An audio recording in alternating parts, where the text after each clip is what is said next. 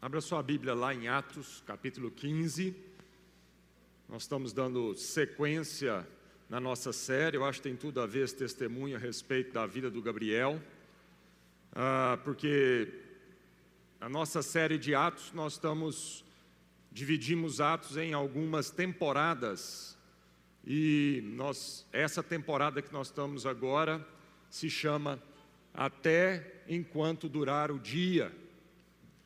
Então, havia uma urgência na igreja, exatamente por isso, por saber que nossos dias são breves, e que nós não temos talvez esse tempo que a gente acha que a gente tem.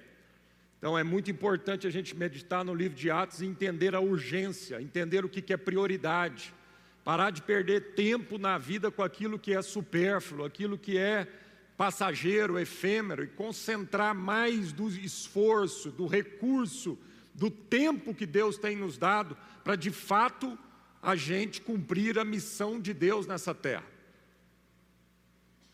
Então, a gente não sabe como é que vai ser amanhã.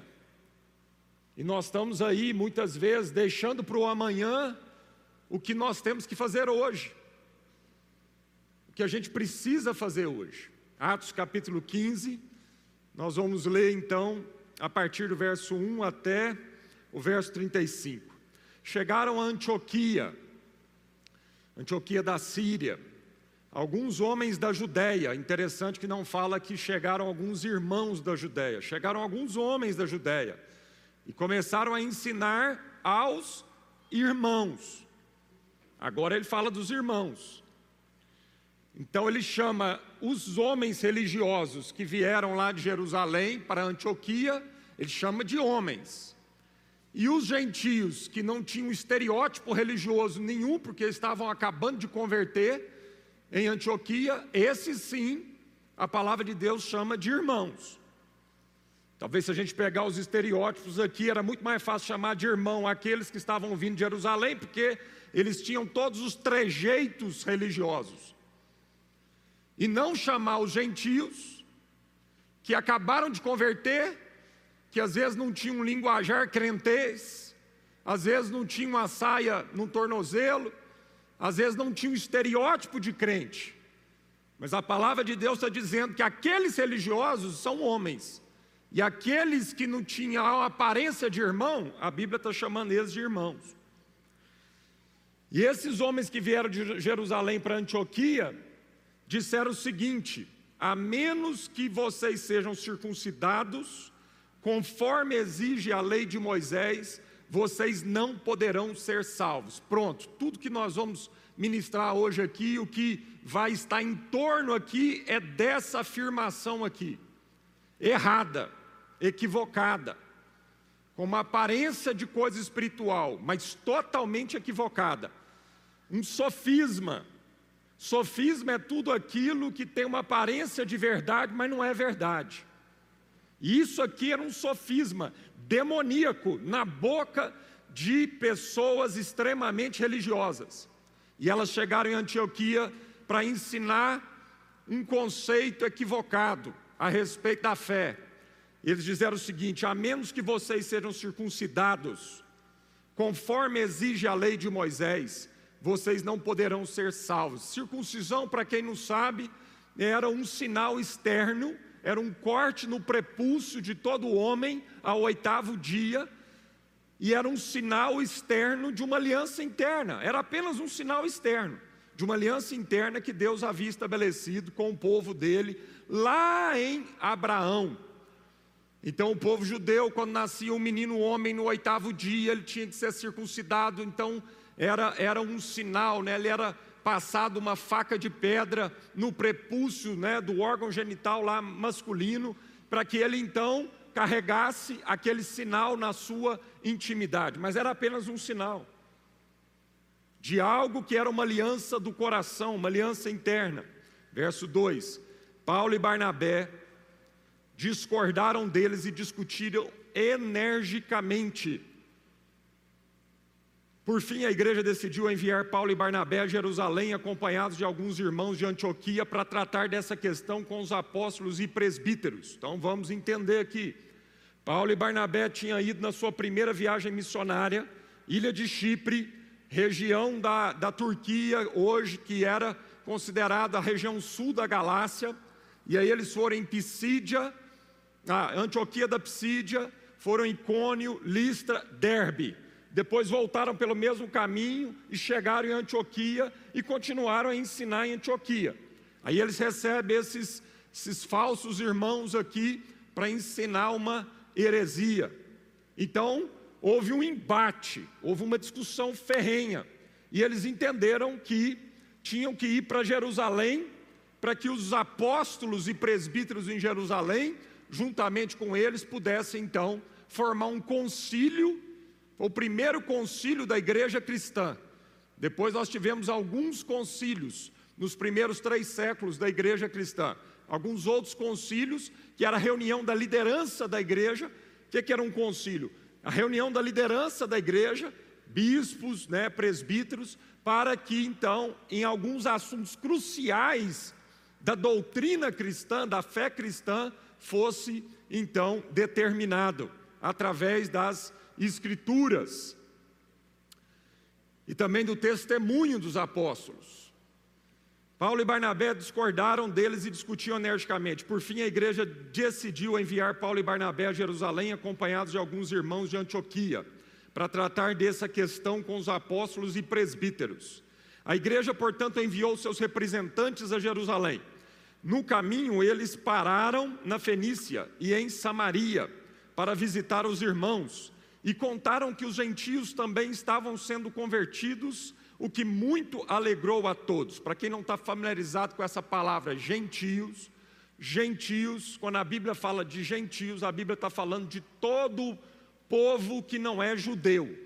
Todo povo que não é judeu é um gentio. Quando chegaram a Jerusalém, foram bem recebidos pela igreja, pelos apóstolos e presbíteros e relataram tudo o que Deus havia feito por meio deles. Contudo, alguns dos irmãos que pertenciam à seita dos fariseus se levantaram e disseram: É necessário que os convertidos gentios sejam circuncidados e guardem a lei de Moisés. Então você tem agora aqui alguns da, da seita dos fariseus que estavam dizendo isso: olha, é necessário que os convertidos gentios sejam circuncidados e guardem a lei de Moisés. Os apóstolos e presbíteros se reuniram para decidir a questão. Depois de uma longa discussão, Pedro se levantou e se dirigiu a eles, dizendo: Irmãos, vocês sabem que há muito tempo Deus me escolheu dentre vocês para falar aos gentios, a fim de que eles pudessem ouvir as boas novas, o Evangelho, e crer. Deus conheceu o coração humano e confirmou que aceita os gentios, ao lhes dar o Espírito Santo, como deu a nós não fez distinção alguma entre nós e eles, pois purificou o coração deles por meio da fé. Então, por que agora vocês provocam a Deus, sobrecarregando os discípulos gentios com um jugo que nem nós em nossos, e nossos antepassados conseguimos suportar? Cremos, olha a afirmação de Pedro, cremos que todos nós e eles somos salvos da mesma forma, pela graça do Senhor Jesus.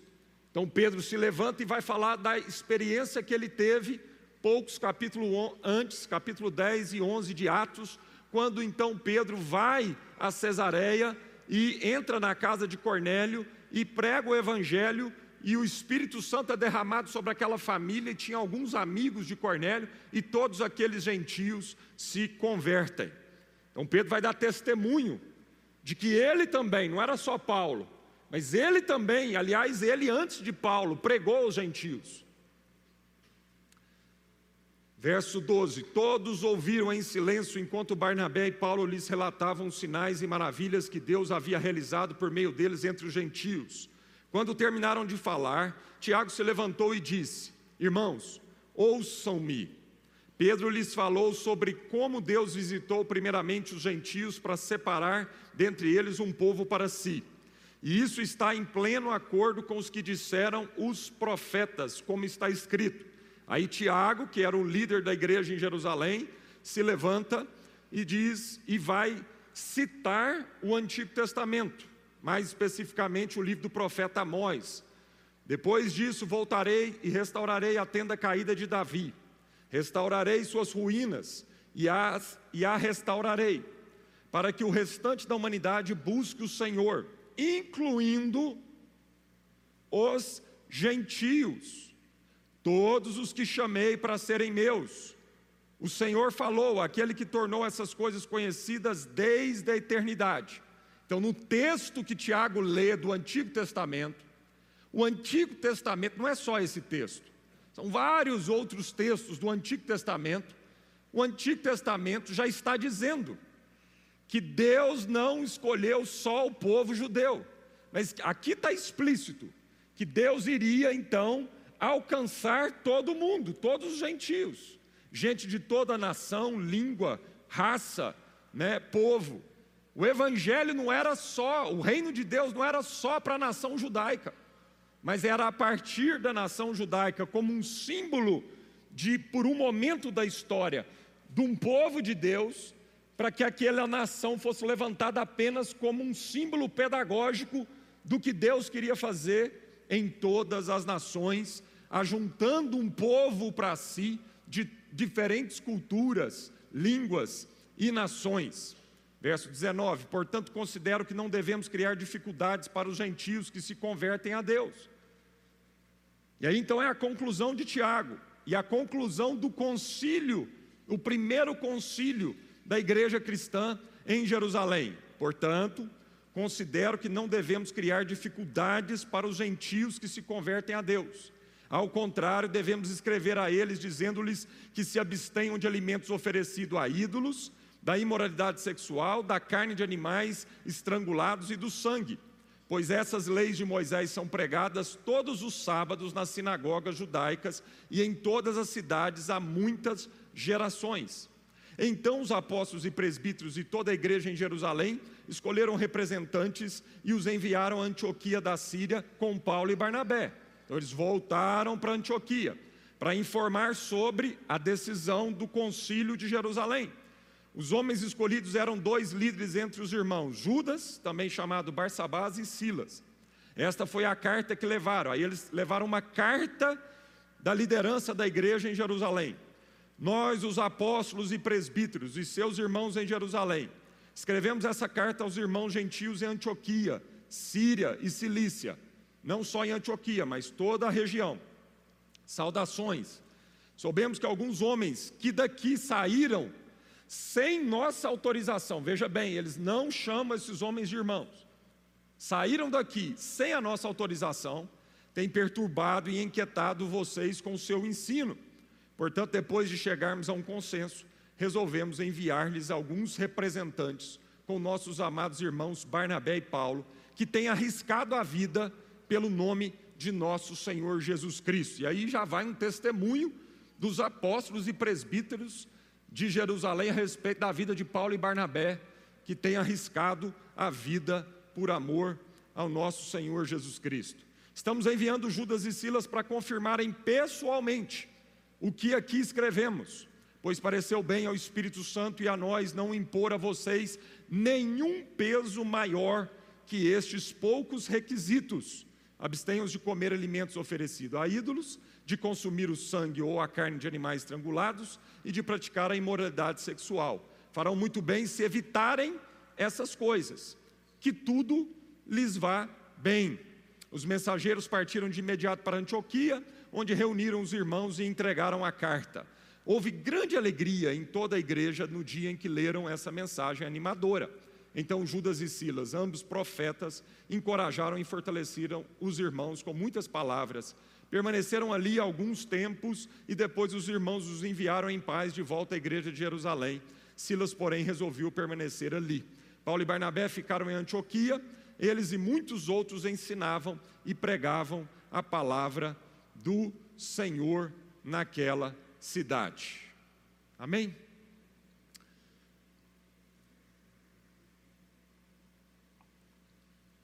A missão entre os gentios estava tomando proporções cada vez maiores.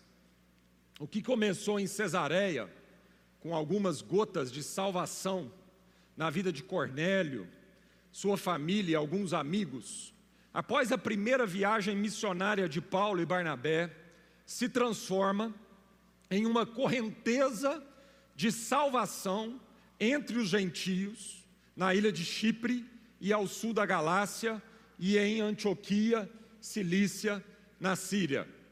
Surgem então algumas perguntas diante desse quadro. Era um quadro novo, irmãos. A gente lê isso aqui e às vezes está acostumado com esse texto, mas a gente precisa entender que o que a igreja de Jesus estava vivendo, até então na sua maioria judaica, o que eles estavam vivendo e acostumado por séculos e séculos e séculos com as tradições e as interpretações da lei dos profetas e os ritos que eram pedagógicos. Nós estamos falando desse povo.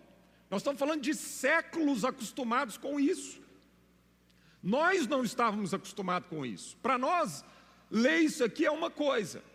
Para um judeu acostumado com milhares de anos da lei, fazendo rituais de geração para geração, nós precisamos entender que para eles era muito difícil o que estava acontecendo. Era tudo muito novo. Então surgem então algumas perguntas. Como Deus pretendia incorporar os gentios à comunidade cristã? Era uma pergunta. Como é que vai acontecer isso? Até então, supunha-se que eles seriam absorvidos por Israel pela circuncisão, que era o sinal, eles estavam acostumados com isso. Todo judeu que nascia homem era circuncidado. E todo gentio, né, que não era judeu, que se convertia ao Deus de Israel, era se transformar, era um prosélito e era circuncidado. Ele tinha que passar por todos os rituais. Então, até então, supunha-se que eles seriam absorvidos por Israel pela circuncisão e que seriam reconhecidos como membros da aliança do povo de Deus, pela observância da lei de Moisés, não apenas a lei moral, mas a lei ritualística, né? A lei, as leis cerimoniais e as leis dietéticas. Aqui a gente viu algumas leis dietéticas, ou seja, Israel tinha lei de dieta, ele não podia comer qualquer alimento. Então, o que se esperava, o que era natural, séculos e séculos e séculos de gente que cria em Deus e que então era introduzido nessa comunidade pelo sinal da circuncisão e pela observância das leis de Moisés. Agora, porém, estava acontecendo algo bem diferente, algo que perturbou a muitos. Os convertidos gentios eram recebidos na comunidade através do batismo, sem a circuncisão. Eles estavam se tornando cristãos sem se tornarem também judeus. Estavam mantendo sua própria identidade e integridade como membro de outras nações. Para os líderes de Jerusalém, uma coisa era concordar com a conversão dos gentios. Isso era uma coisa que já era um passo muito grande. Eles já tiveram muita dificuldade com a conversão e a salvação dos gentios. Lembra lá de Paulo e de, Pedro com Cornélio e tudo que Pedro teve que, ao voltar para Jerusalém, evangelizar os irmãos de Jerusalém para dizer: gente, a gente achou que ia ser só os judeus, a gente achou que era uma coisa mais nacionalista do nosso país, a gente achou que ia ser um império israelita que ia mandar no mundo, porque era a nação abençoada por Deus. Mas Deus está mostrando que não, que nós entendemos errado isso durante séculos e séculos e séculos. Apesar de que no Antigo Testamento, nos profetas, já estava escrito que a salvação não era apenas para o povo de Israel. Então, uma coisa, e já era um grande passo, um judeu aceitar a salvação de um gentios. Mas será que poderiam concordar com uma conversão sem circuncisão? A fé em Jesus sem as obras da lei? O compromisso com o Messias sem a inclusão no judaísmo? Será que concordamos com a conversão das pessoas a Cristo? Né? Será que o povo de judeu iria concordar com a conversão das pessoas a Cristo sem o judaísmo? É uma pergunta. E aí então, como é que isso se aplica? Pastor, isso aí é lá para trás, nós não somos judeus, o que é que isso tem a ver com a gente? Tem tudo a ver com a gente, amado, porque é uma tendência nossa. Da mesma forma, há uma tendência nossa de criarmos as nossas tradições, criarmos os nossos é, gostos, as nossas preferências, de acordo com as nossas culturas pessoais e começarmos a contaminar a Bíblia, a palavra de Deus, com esses achismos, com essas preferências, com essa, com essa forma, com essa lente de enxergar a Bíblia. E a gente precisa tomar cuidado com isso. Então, trazendo para os nossos dias, seria mais ou menos assim: será que concordamos com a conversão das pessoas a Cristo sem o sal da terrismo? é o nosso judaísmo. O nosso judaísmo é o, é o saudaterrismo. O nosso judaísmo é o presbiterianismo. O nosso judaísmo é o batistanismo. É o metodismo. E aí por aí vai. Porque nós temos essa tendência. Será que a sua visão era ampla o suficiente a visão do povo judeu era ampla o suficiente para ver o Evangelho de Cristo não como um movimento reformador dentro do judaísmo, mas como as boas novas para todo mundo. E a igreja de Cristo não como uma seita religiosa judaica, mas como sim a família internacional de Deus. São perguntas. E são perguntas que nós temos que fazer o tempo todo. Por quê? Porque é muito forte a tendência de acomodarmos, de acondicionarmos, de amoldarmos o Evangelho de Cristo à nossa visão tacanha de uma vida bem-sucedida. É muito fácil a gente acomodar a palavra de Deus, as Escrituras, a cultura do reino de Deus, a nossa visão míope, política e econômica. É muito fácil a gente cair nesse lugar de amoldar os preceitos de Deus aos nossos conceitos próprios de justiça social ou de justiça ambiental. É uma tentação muito grande isso na nossa vida. Às vezes a gente fala mal do judeu, que absurdo que o judeu estava fazendo com os gentios. Mas isso é uma tentação real nossa.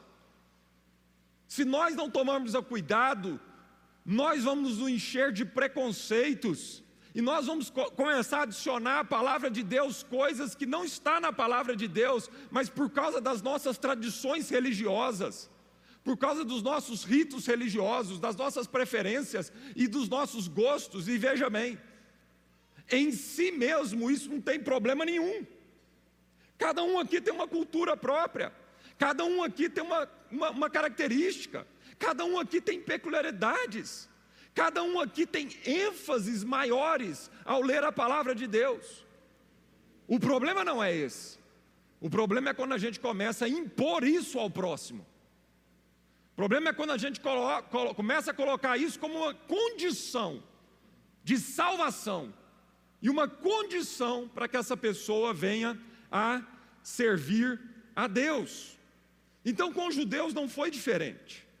Eles foram interpretando a lei e os profetas ao longo dos séculos dentro de uma visão nacionalista, imperialista, geopolítica judaico. Não vamos esquecer, por exemplo, que houve um momento na história de Israel, depois que eles haviam entrado na terra prometida, depois que Deus, cada tribo estava assentado na terra prometida, as doze tribos de Israel, Deus falou assim: Olha, eu vou reinar sobre vocês. E de vez em quando, o Espírito Santo se apoderava de uma pessoa que era um juiz, que era levantado por Deus numa situação específica para que ele liderasse a nação naquela situação específica. Então era o tempo dos juízes, e está lá na Bíblia depois de Josué, no livro de Juízes. Mas o povo de Israel, olhando para as outras nações, fala assim para Deus: a gente quer um rei. Por que vocês querem um rei? O próprio Deus é o rei de vocês. Não, a gente quer um rei porque todas as outras nações têm um rei, a gente quer um rei. Então Deus falou: vocês querem um rei? Eu vou permitir então vocês terem reis. Então nós não podemos esquecer, amado, que há uma tendência nossa de sempre pedir um rei para Deus.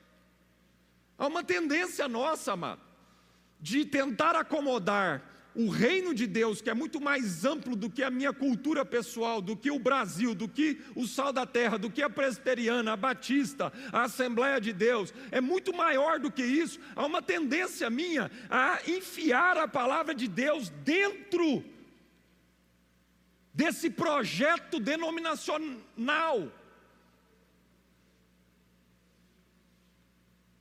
Porque a gente tem problema com as diferenças.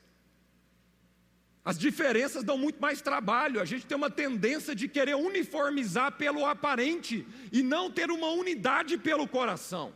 E a proposta bíblica nunca foi uma uniformização da aparência dos ritos. A proposta bíblica sempre foi uma unidade de coração e mente. Mas há uma tendência forte da gente transformando a igreja do Senhor Jesus em fragmentos denominacionais e começar a criar emendas na palavra de Deus, começar a criar as nossas próprias interpretações e as nossas próprias doutrinas, né? E começar a ter preconceito com aquele que não se encaixa e não se amolda nisso. Um teólogo cristão chama, alemão chamado Ernest Hein, ele no seu comentário desse capítulo do livro de Atos, no capítulo 15, ele diz o seguinte: capítulo 15 do livro de Atos é o ponto crucial, a parte central, o divisor de águas do livro, o episódio que completa os acontecimentos passados e torna os acontecimentos futuros possíveis. Neste capítulo, Jerusalém ainda é o centro das atenções e Pedro aparece pela última vez na história. De agora em diante, Pedro desaparece e é substituído por Paulo. E Jerusalém passa para o segundo plano à medida que Paulo avança da Ásia para a Europa e Roma aparece no horizonte. E nós, com a visão da história da igreja que temos hoje, podemos ver a importância crucial desse primeiro concílio ecumênico que ocorreu em Jerusalém. A sua decisão unânime liberou o evangelho de suas incômodas vestimentas judaicas para se tornar a mensagem de Deus para toda a humanidade. É um divisor de águas, porque a partir daqui o evangelho vai se descentralizando de Jerusalém. A capital espiritual a partir daqui não é mais a Jerusalém terrena, mas cada vez mais vai se tornando a Jerusalém celestial. E isso vai se completar no ano 70 depois de Cristo, quando Jerusalém é arrasada pelo imperador romano. E amados, durante 300 anos a igreja vive o seu apogeu em termos de obra missionária, de, de não se corromper, de manter fiel às escrituras e não às suas tradições e às suas, os seus ritos religiosos.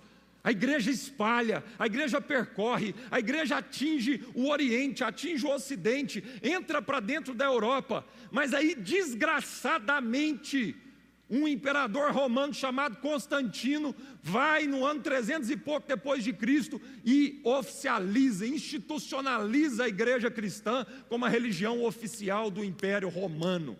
Que desgraça foi isso? Me perdoa a palavra. E aquilo que era para ser uma obra descentralizada, aquilo que era para ser um movimento e não uma instituição, aquilo que era para ser orgânico, uma família, que abençoava, que amava, que gerava outros, que propagava o Evangelho na pregação e na Sua palavra, é institucionalizado. E aí, amada, entra poder humano para dentro da igreja. A igreja que era poderosa espiritualmente, tão poderosa que esse imperador romano disse o seguinte: olha, se nós não podemos lutar contra os cristãos, porque eles matavam, Roma, durante três séculos, matou cristão a rodo, dentro do Coliseu, crucificado, tocha humana nas ruas de Roma. Quanto mais eles matavam os cristãos, mais os cristãos multiplicavam. E esse imperador romano então fala assim: Meu Deus do céu, que poder é esse? Nós precisamos nos aliançar a esse poder, trazer esse poder para Roma, porque ninguém vai segurar Roma com os cristãos, porque eles no que eles acreditam. Então, esse poder maravilhoso que nem Roma foi capaz de bloquear e de segurar. Agora, amado,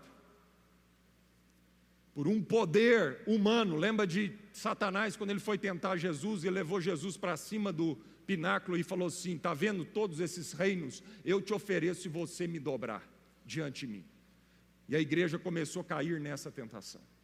A igreja começou a se dobrar diante de Satanás, o príncipe deste mundo.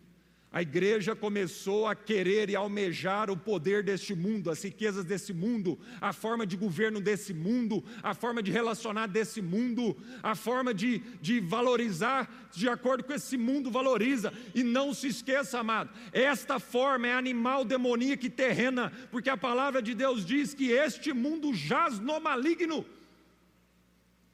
O sistema desse mundo jaz no maligno.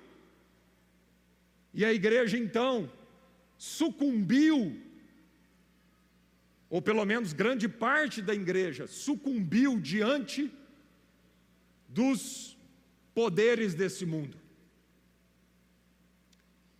Como a nação de Israel.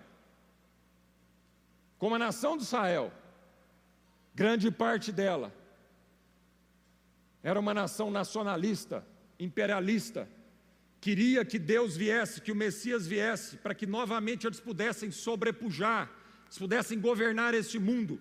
E o que Jesus veio como rei da igreja dizer é que não é dessa forma que vocês estão pensando. O meu poder para vocês não é o poder, a minha forma de governo não é um poder opressor, não é um poder onde manda quem pode, obedece quem tem juízo, não é o poder onde vale aquele que tem mais capacidade, mais dom, mais recurso. Jesus fala isso para os discípulos. No mundo, o líder é aquele que é servido, mas no meu reino, o líder é aquele que serve. No meu reino, o primeiro será o último e o último será o primeiro. Então Jesus veio para quebrar esse sistema, para confrontar esse sistema.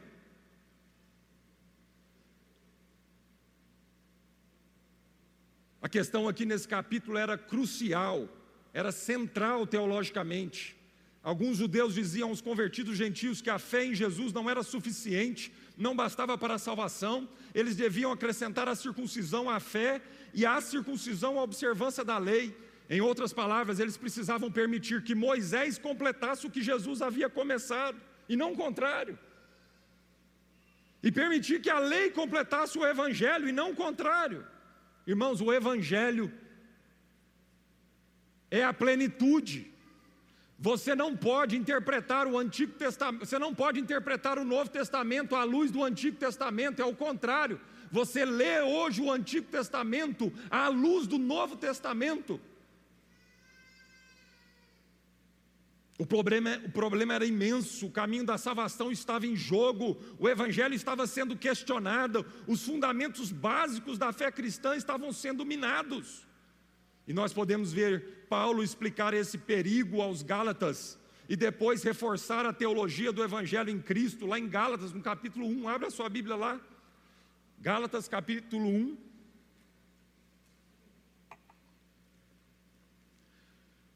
Nós precisamos ler Atos 15 com o paralelo de Gálatas.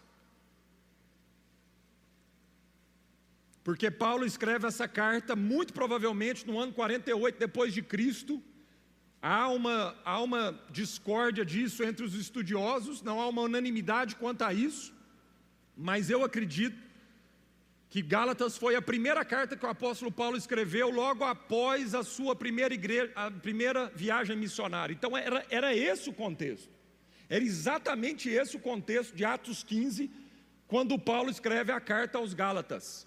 Era o contexto que Paulo estava em Antioquia, recebendo homens de Jerusalém que estavam pregando o evangelho que nada tinha a ver com o evangelho de Cristo. Então ele diz assim no versículo 6 e 8 de Gálatas 1: Admiro-me que vocês estejam se afastando tão depressa daquele que os chamou para si, por meio da graça de Cristo. Vocês estão seguindo um caminho diferente que fez passar pelas boas novas, mas que não são boas novas de maneira nenhuma. Estão sendo perturbados por aqueles que distorcem deliberadamente as boas novas de Cristo. Que seja amaldiçoado qualquer um, incluindo nós, ou mesmo um anjo do céu, que anunciar boas novas diferente dos que nós lhes anunciamos. E aí no capítulo 2, no verso 4 ou 5, se eu não estou enganado, capítulo 2, verso 4, essa questão foi levantada apenas por causa de alguns falsos irmãos que se infiltraram em nosso meio para nos espionar e nos tirar a liberdade que temos em Cristo Jesus. Sua intenção era nos escravizar, mas não cedemos a eles nem por um momento, a fim de preservar a verdade das, das boas novas para vocês. Então o que, é que Paulo está dizendo, amado? Ele está escrevendo a essas igrejas da Galácia, onde ele tinha acabado de passar, Antioquia da Psídia, Derbe, Icônio, Listra, todo o sul da Galácia. Ele escreve essa carta a esses irmãos, advertindo esses irmãos que de maneira muito rápida eles estão retornando aos velhos rudimentos da lei e eles estão ouvindo uma mensagem de heresia que está sendo pregado por algumas pessoas que vêm de Jerusalém para eles. E essa mensagem dizia que eles precisavam ser circuncidados e cumprir tudo aquilo que a lei mosaica estava dizendo a eles, para que eles pudessem ser salvos. Então, Paulo está dizendo: olha, são falsos irmãos, tem roupa de espiritualidade, tem aparência de religião, mas são falsos irmãos, se infiltram no nosso meio para nos tentar escravizar novamente. Se Cristo nos libertou, verdadeiramente somos livres. E aí Paulo fala: não cedemos a eles nem por um momento a fim de preservar a verdade do Evangelho para vocês. Amém, meus irmãos? Isso é tão grave, e isso é tão forte, essa tendência no nosso coração de voltar a, ao que é externo e não o que é interno, que Paulo teve que repreender o próprio apóstolo Pedro. Se você seguir aqui em Gálatas capítulo 2, verso 15 e 16, ele então repreende Pedro, por quê? Porque Pedro, em um determinado momento, tinha ido para Antioquia, estava lá com ele, com Barnabé, e Pedro estava se alegrando e comendo junto com os gentios. Está escrito em Gálatas, não vamos ter tempo para ler, gente, mas está aí, acredite que está aí, no capítulo 2.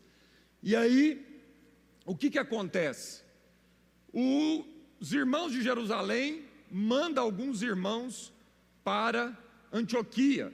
E quando Pedro fica sabendo que está chegando alguns irmãos lá de Jerusalém, hipocritamente, ele sai da refeição com os gentios e se coloca para fora. Por quê? Porque na lei mosaica dizia que um judeu nunca podia tomar uma refeição com os gentios. Só que nós estamos falando de Pedro, irmãos. Nós estamos falando do cara que viu Jesus receber a prostituta dentro da casa do Simão. Nós estamos falando do cara que provavelmente entrou na casa do Zaqueu junto com Jesus. E Zaqueu era um cobrador de imposto, um traidor da pátria. Então nós estamos falando de Pedro, desse cara. E é tão forte isso no coração de Pedro. Eu estou falando do Pedro que tinha, pouco tempo antes, recebido um puxão de orelha do Espírito Santo. Lá em Cornélio, quando ele viu o lençol descer do céu cheio de animal imundo, e ele falou que não ia comer, não, porque era animal imundo. Nós estamos falando desse cara. Agora, novamente, ele dá uma recaída. E Paulo adverte. Aí sabe o que, que Paulo fala para Pedro? E não foi só Pedro, não, amado. Barnabé também. O próprio Barnabé. Naquele momento, só o Paulo ficou lúcido. E ele fala o seguinte, verso 15, Gálatas 2: Você e eu somos judeus de nascimento, Pedro, e não pecadores, como os judeus consideram gentios. E no entanto, Pedro, nós sabemos que uma pessoa é declarada justa diante de Deus pela fé em Jesus Cristo e não pela obediência à lei. E cremos em Jesus Cristo para que fôssemos declarados justos pela fé em Cristo e não porque obedecemos à lei pois ninguém é declarado justo diante de Deus pela obediência à lei. Oh, irmãos, a salvação procede unicamente da fé que Deus concede graciosamente àquele que crê em Jesus Cristo como Senhor e Salvador da sua vida. Qualquer tentativa de acrescentar outras exigências, tais como a circuncisão ou até mesmo o batismo, O batismo não é, o batismo nas águas, não é a data da sua salvação. A data da sua salvação é aquele dia que no seu coração você creu em Cristo Jesus. Creu na palavra de Deus e no sacrifício salvífico de Cristo Jesus na cruz. Essa é a data do seu novo nascimento, não é o batismo nas águas. O batismo não te salva, assim como a circuncidão não salvava. E você está vendo como é forte essa tendência nossa? Porque o saudaterrismo, os presbiterianismos, os metodismos, os assembleísmos, nós vamos colocando e acrescentando um peso na vida das pessoas, que a Bíblia não coloca esse peso na vida das pessoas. Pastor, o que, que eu preciso fazer para eu batizar nas águas? Não, meu filho, você tem que fazer um curso, muito de tantos dias, tantas horas, tal, você tem que fazer lá, Paraná. Não, amado, sabe a única coisa que você precisa para batizar nas águas? Crer com o coração. É hoje. Então, se você está aqui ou você está me ouvindo e você quer hoje dizer, eu creio em Jesus e eu quero entregar minha vida para Jesus, é de graça.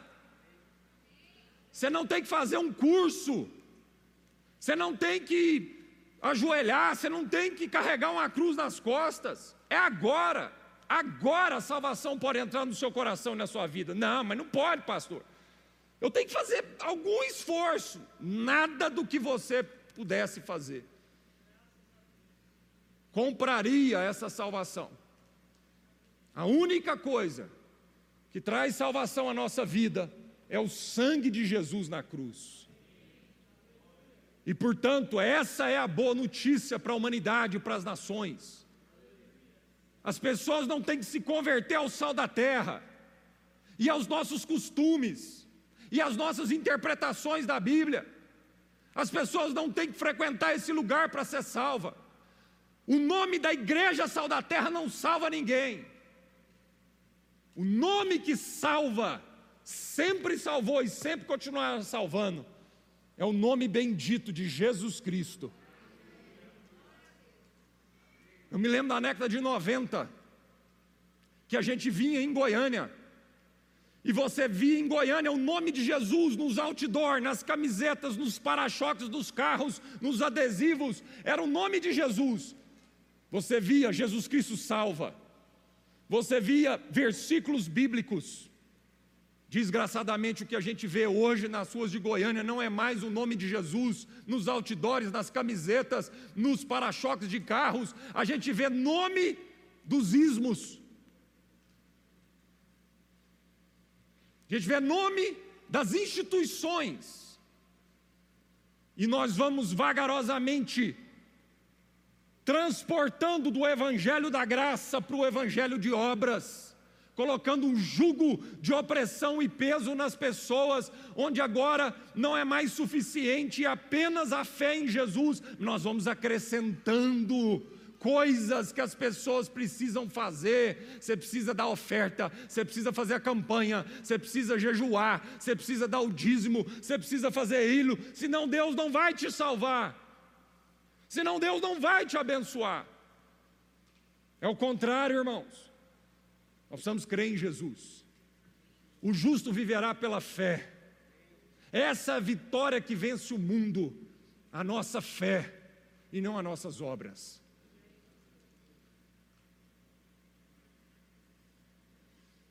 E aí Tiago se levanta. Que Tiago é esse, pastor? Tem tanto Tiago na Bíblia. Às vezes a gente não sabe que Tiago é esse aqui. A gente acha que é o Tiago lá, apóstolo, discípulo de Jesus. Não é não, amado. Esse Tiago, aquele irmão de João, filho de Zebedeu, discípulo de Jesus, morreu em Atos 12, degolado por Herodes. E tinha outro Tiago, discípulo, eram dois Tiago que eram apóstolos. Tinha o um maior e o um menor. Um devia ser baixinho, o outro devia ser grandão. É. O outro Tiago era primo de Jesus, filho de Alfeu, casado com a irmã da Maria. Que Tiago é esse aqui, pastor? O irmão de Jesus. Aqui é o irmão de Jesus. O irmão de Jesus que durante Jesus era vivo na terra, que ele continua vivo, amém? Mas enquanto ele estava na terra, os irmãos de Jesus não seguiram Jesus, talvez porque estiveram enciumados de Jesus. Mas aí em 1 Coríntios 15, 7, fala que quando Jesus ressuscitou, o Tiago estava lá e foi testemunha da ressurreição de Cristo e ele converteu a Jesus. E esse Tiago, que é o líder da igreja aqui em Jerusalém, que é o mesmo Tiago que escreveu a carta, a carta de Tiago. É esse Tiago aqui, amém? O argumento de Tiago, então, está embasado no próprio Antigo Testamento quando ele apontava, apontou o Antigo Testamento, nos mostrando que o concílio não tem autoridade na igreja, a não ser que possa mostrar de suas conclusões estão de acordo com as Escrituras. E essa concordância entre Escritura e experiência, entre o julgamento dos profetas e dos apóstolos, era conclusiva para Tiago. E aí então Tiago diz: Olha, não vamos colocar barreiras e dificuldades para a salvação dos gentios que se convertem a Deus. Mas aí ele fala algo interessante, e eu vou concluir com isso aqui agora. Ele, fala, ele, ele, ele traz algo interessante aqui que é bem polêmico. Porque ele fala, ao mesmo tempo que ele fala assim: olha, não vamos criar obstáculo dizendo que os gentios precisam circuncidar para serem salvos. Mas ele fala alguma coisa interessante, ele fala assim: vamos aconselhá-los para que eles se abstenham das comidas sacrificadas a ídolos, da imoralidade sexual, da carne de animais estrangulados e do sangue. Veja bem, isso aqui era parte da lei, das leis, leis dietéticas. E para criar mais polêmica ainda e mais dificuldade ainda de interpretação, ele coloca imoralidade sexual aqui no meio, porque se fosse só as leis dietéticas estava mais fácil. Mas segundo alguns teólogos, eles acreditam que Tiago estava citando aqui Levítico 17 e Levítico 18. Levítico 17, que é claro, as leis dietéticas. Você não vai comer animal sufocado, você tem que cortar o pescoço, deixar o sangue drenar, né? E é, você também não vai comer animal sacrificado aos ídolos. E Levítico 18, ele entra justamente na questão das imoralidades sexual e uma delas era que você não podia casar com parente, primo, sobrinho de tio e tal. Então, alguns teólogos acham que é só nesse aspecto aqui que Tiago está trazendo isso aqui. Porque Tiago aqui não está trazendo a lei moral, mas ele está trazendo aqui algumas leis dietéticas. E a explicação teologicamente para isso está no verso seguinte, o verso 21, que diz assim: Pois essas leis de Moisés são pregadas todos os sábados nas sinagogas judaicas em todas as cidades há muitas gerações. Então Tiago estava falando das tradições mesmo, do judaísmo. Então Tiago estava dizendo o seguinte: olha, irmãos gentios, é verdade que a salvação é pela fé, e somente pela fé. E vocês não precisam circuncidar, mas eu quero dizer para vocês que vocês considerem os judeus naquilo que são as tradições, as peculiaridades dos judeus, para que haja o quê? Para que vocês consigam ter comunhão com os judeus. Então isso é maravilhoso. A minha interpretação desse texto é essa. Então, por que, que eu vou interpretar nesse texto dessa forma? Porque Paulo vai falar disso várias vezes nas suas cartas. E nós vamos ler aqui algumas delas. Mas eu queria deixar aqui dois parágrafos, um do Hernandes Dias Lopes, no comentário dele, de Atos 15, e do John Stott. O Hernandes diz assim: o Evangelho é intransigente com a verdade, mas ele é sensível à cultura. Ele não negocia a essência, mas ele respeita as consciências. A salvação unicamente pela fé em Cristo era uma verdade absoluta, inquestionável, que não podia ser negociada. Porém, a sensibilidade cultural de leis dietéticas e de relacionamento consanguíneo deveriam ser tratadas com respeito para não criar barreiras ao Evangelho. E o John Stott diz assim: o Concílio de Jerusalém conseguiu uma dupla vitória. Uma vitória da verdade, ao confirmar o evangelho da graça, e uma vitória do amor, ao preservar a comunhão por meio de concessões compassivas aos escrúpulos dos judeus conscienciosos. Isso aqui é lindo. Maravilhoso quando o John Stott fala assim: duas vitórias uma vitória da verdade ao confirmar o evangelho da graça, mas também uma vitória do amor ao preservar a comunhão por meio de concessões. Lembra do que Paulo diz em Efésios capítulo 4? Seguindo a verdade em amor. Então, o fato de eu conhecer a Bíblia e em algumas questões aquilo está resolvido para mim, por exemplo, com essa questão de comer comida com sangue sufocado ou não, para mim está resolvido. Eu como porco, eu como camarão, eu como galinha a molho pardo, e não entendo que eu estou pecando. Mas tem alguns irmãos que não entendem dessa forma. Isso não é a centralidade do Evangelho, eu não estou negociando a centralidade do Evangelho. Então eu posso, por amor a esse irmão, quando eu estiver junto com ele, deixar de comer. Eu entendo que tomar uma taça de vinho não é pecado. Porque eu entendo que a Bíblia não proíbe a gente de beber bebidas alcoólicas. O que a Bíblia condena é a bebedice. O que a Bíblia condena é a glutonaria. Do mesmo jeito que a Bíblia condena a bebedice, a Bíblia condena a glutonaria. Só que, lógico, bebida alcoólica é mais aparente então a gente julga mais. Mas a gente não julga glutonaria. É difícil você ver, às vezes o irmão está exagerando, e você vê outro irmão e fala assim: irmão, você está em pecado, porque você é um glutão. Eu nunca escutei isso. Mas porque existe um tabu cultural em torno do álcool, a gente então, nos nossos ismos, a gente então condena quem toma lá um pouquinho de vinho ou toma né, um copinho de cerveja, mas não fica bêbado. E aí a gente separa do irmão. E aí nós temos que tomar cuidado. Então o que que Paulo fala, por exemplo, lá em Romanos 14? A questão era essa em Romanos 14. Ele fala assim: aceitem os que são fracos na fé e não discutam sobre as opiniões deles acerca do que é certo ou errado. Por exemplo, um irmão crê que não é errado comer qualquer coisa. O outro, porém, que é mais fraco, come somente legumes e verduras. Aí mais embaixo ele fala o quê?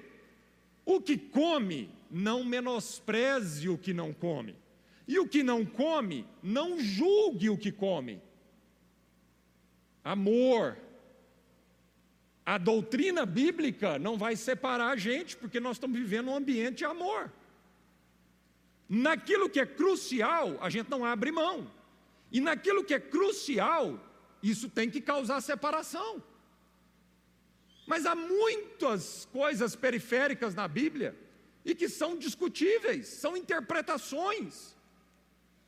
Isso não pode separar a nossa vida. Quer ver outro trecho que Paulo? O Paulo, hein? Esse mesmo Paulo que brigou por conta de uma coisa essencial do Evangelho, que era a salvação pela graça, ele entendeu essa mensagem de Tiago e do concílio de Jerusalém.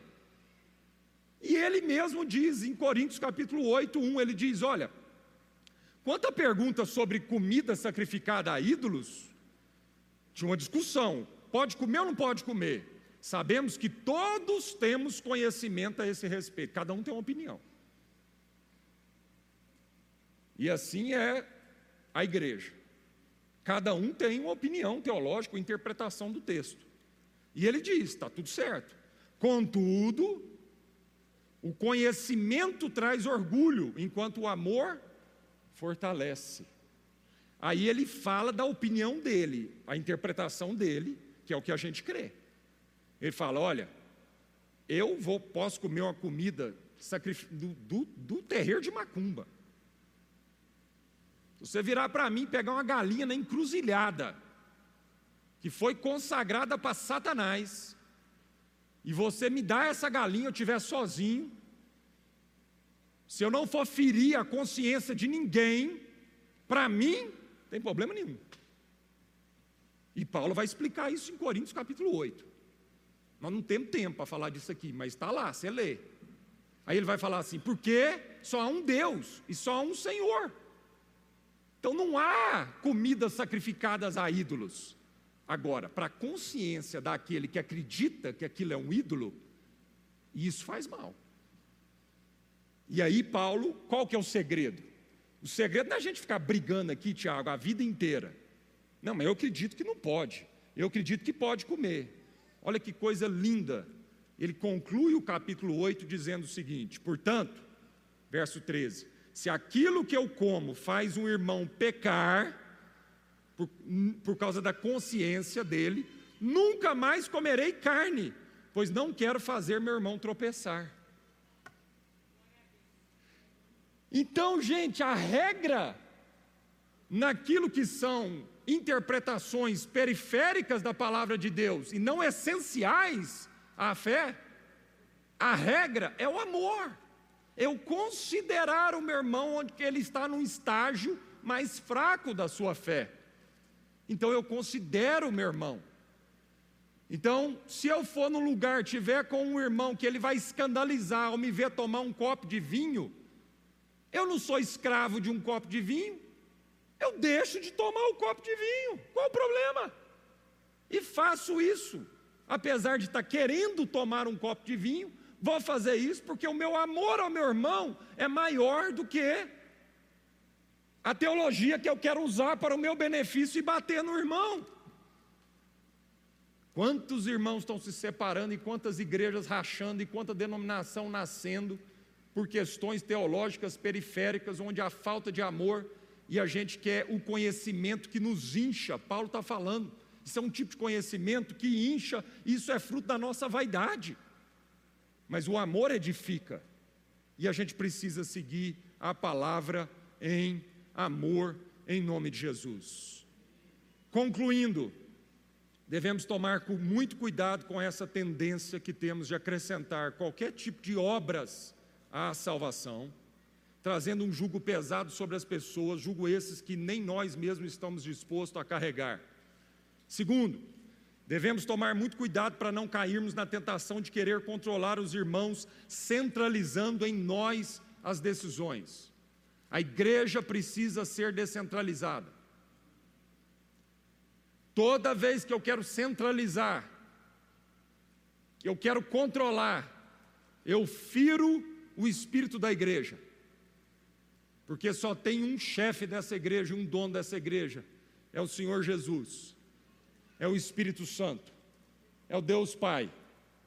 Então, cada igreja local, cada congregação local, não interessa se ela é batista, presbiteriana, o que for, sal da terra, ela tem a sua liderança local, ela tem a sua autonomia local. Nós não podemos ficar aqui fazendo um império religioso, centralizando tudo isso. Isso fala da minha vaidade. Isso fala da minha necessidade de controlar. Isso fala da minha necessidade de ter poder humano, é, poder humano, apresentar números, grana.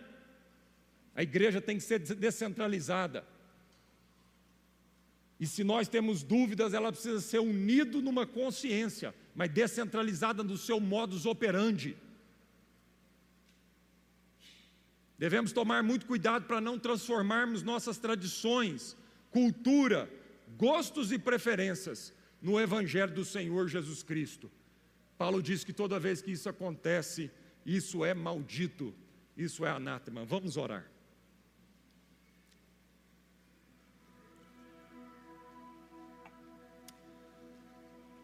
Oh Senhor, que texto tão rico para nós, Senhor, nessa manhã. Que texto tão rico, Senhor. E nós não queremos analisar esse texto apenas historicamente e falar de uma condição do judeu, mas nós queremos trazer esse texto para nós, para as nossas tentações, as nossas tentações de centralizar, de querer controlar, as nossas tentações de querer ditar para o outro coisas além do que o teu evangelho não diz. E com isso a gente vai tornando pesado com isso, nós vamos mais espantando as pessoas de Cristo do que atraindo as pessoas a Cristo.